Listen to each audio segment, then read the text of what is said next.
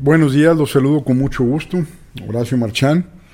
Les invito también a que se suscriban aquí al canal de Spotify. Eh, también ya estamos en YouTube. Eh, ahí nomás en Spotify pónganle seguir, así les avisa cuando salga mi siguiente podcast. Hoy quiero hablar de la ley de holgura. Holgura definida como el espacio que queda entre una actividad y otra. O sea, la holgura es cuando no tengo nada que hacer, cuando hay capacidad ociosa, en esos espacios que ocurren y que necesariamente tienen que ocurrir cuando la gente está en un proceso creativo o simplemente ejecutando un trabajo. Eh, debería de haber un índice que mide la holgura organizacional o la holgura personal. Así pudiéramos, hagan de cuenta, agarrar una empresa y así como mide las utilidades, mide el flujo efectivo, mide el número de clientes, debería de haber un índice que dijera y el índice de holgura es de tanto. El índice de capacidad ociosa es de tanto. Y las personas también. Hay gente que casi no tiene holgura, es la gente que no controla su tiempo, o es la gente que en el ocupismo, en el que ando hasta la madre, ando hasta el gorro, tengo mucha chamba, habla con mi secretaria y todas esas poses de, trabajismo, de ocupismo, eh, que refleja para mí anestesia existencial, es una forma de vivir anestesiados. Eh, así como es no recomendable llenarse de trabajo porque carece de holgura y de reflexión, pues también es un problema tener holgura de más. Entonces, medimos en las empresas el índice de holgura, medimos en las personas el índice de holgura y podemos inclusive correlacionar que a mayor holgura, a mayor capacidad ociosa, eh, entre menos trabajo se tenga, la persona es propensa a el drama, es propensa a utilizar espacios de tiempo gigantes para hacer una actividad con tal de llenar ese espacio. Entonces, dicho de una manera más ranchera, eh, el ocio es la madre de todos los vicios. Eh, la holgura lo asocio a, la capacidad instalada.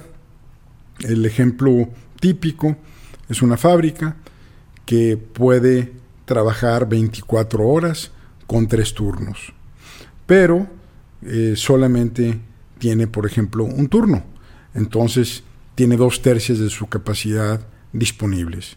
Esto es caro, eh, a la hora de costear también es caro, y desde el punto de vista de manufactura no hay como estar en capacidad plena ocupada.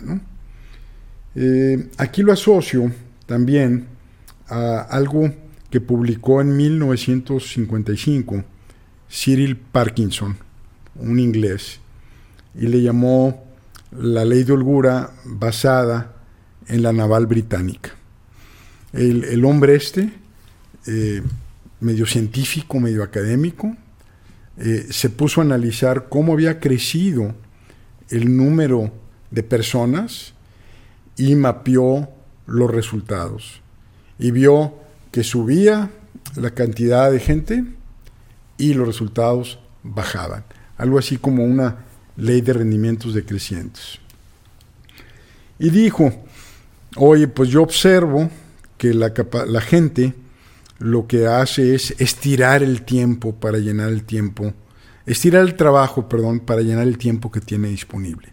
O lo aprieta en caso de que no tenga eh, tiempo disponible.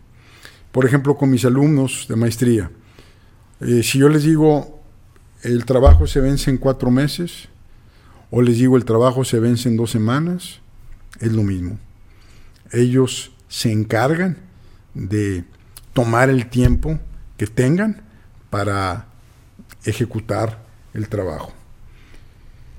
Y concluye, regresando a Parkinson, dice, la gente y las circunstancias se adaptan de manera espontánea para sacar el trabajo cuando se requiera, independientemente del tiempo o de los recursos asignados.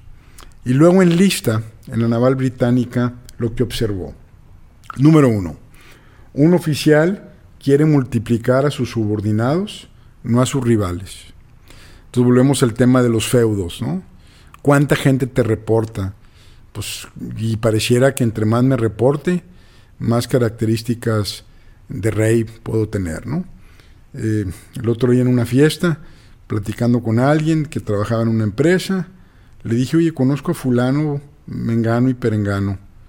Y todavía no lo acababa de conocer y me dijo, fulano, mengano y perengano, me reportan los tres. Ah, ok, está bien.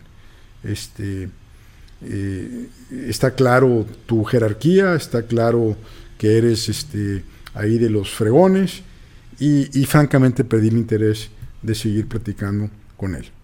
Entonces, un oficial quiere multiplicar a sus subordinados, no a sus rivales. Dos, los oficiales generan trabajo el uno para el otro. Ahí te va esta chambita, güey, ahí viene de regreso. Y así nos justificamos ambos en el trabajo. Estos son mecanismos obviamente inconscientes. Tres, los gerentes se afanan en contratar más gente para lucir importantes. O sea, están los reyes y están los virreyes. Eh, cuatro, la actividad tiende a expandirse para llenar la holgura de tiempo eh, disponible. Y eso también me hace recordar una empresa, eh, me tocó estar ahí, justamente de consultor, y recuerdo que tenían juntas sobre las oficinas nuevas, dónde iba a estar, cómo iba a ser el acomodo de las oficinas, quién iba a estar en qué piso, qué tipo de muebles, y bueno, me parecía eh, desesperante eh, que estuvieran hablando de, las oficinas nuevas. Una empresa, los directivos deben de ver hacia afuera, deben de estar en la calle, no pueden estar viendo para adentro como si fuera housekeeping o como si fueran diseñadores de interiores. Pero pues tenían la holgura, era una empresa muy exitosa y a veces ese es el problema de, las compañías exitosas que tienen holguras de tiempo, eh, se pueden dar el lujo de hacer, de desperdiciar el tiempo porque están subsidiados por una empresa que acierta. Aquí les digo, si no han escuchado Los pecados del éxito, hablo mucho de esto. Eh, mudarse para esta, esta compañía se había convertido en, la narrativa predominante. Había pleitos inclusive entre los vicepresidentes de qué piso eh, iban a ocupar sus gentes. Y había discusiones sobre el piso de los VPs que necesitaban un estacionamiento aparte, que necesitaban un comedor. Y bueno, eh, eh, para mí eran simplemente síntomas de una empresa suertuda que había acertado en la química entre su propuesta de valor y lo que el mercado quiere. Y como he dicho, pues más vale una, un buen negocio mal manejado, que este era el caso, era un buen negocio mal manejado, a un mal negocio bien manejado. Entonces, pues a ver cuánto les duraba el gusto y espero que, bueno, ya se cambiaron y ahora no sé qué van a hacer con el tiempo que les queda libre eh, de estar hablando de las oficinas nuevas. Y no de mercado, y no del cliente, y no de competencia, y no de digitalizar operaciones, bajar costos, etc. Eh, esta empresa, que obviamente me reservo el nombre, pues eh, sí ha perdido un poquito su vuelo y espero que retomen la conversación correcta. Eh, también está el caso opuesto, una empresa que fracasa y que ya no puede ni sabe retomar su rumbo, que se desgastó probando y ejecutando diferentes acciones urgentes, pero simplemente no tuvo capacidad de ver a las importantes. Para cerrar, mm, quiero concluir que hay un proceso de energía psíquica eh, en esto de la ley de holgura de Parkinson, que es, eh, para resumir, es los recursos, las personas ajustan su trabajo simplemente al tiempo que tienen. Entonces, eh, no hay problema realmente en, en, cambiarles los recursos o los tiempos, porque si algo somos los, los humanos, somos adaptativos. Lo interesante es que cuando hay holgura, cuando tenemos mucho tiempo en nuestras manos, cuando hay mucha energía que no se ocupa, no somos exitosos en utilizar esa energía en cómo nos adaptamos al entorno, esa energía se vuelca contra nosotros mismos.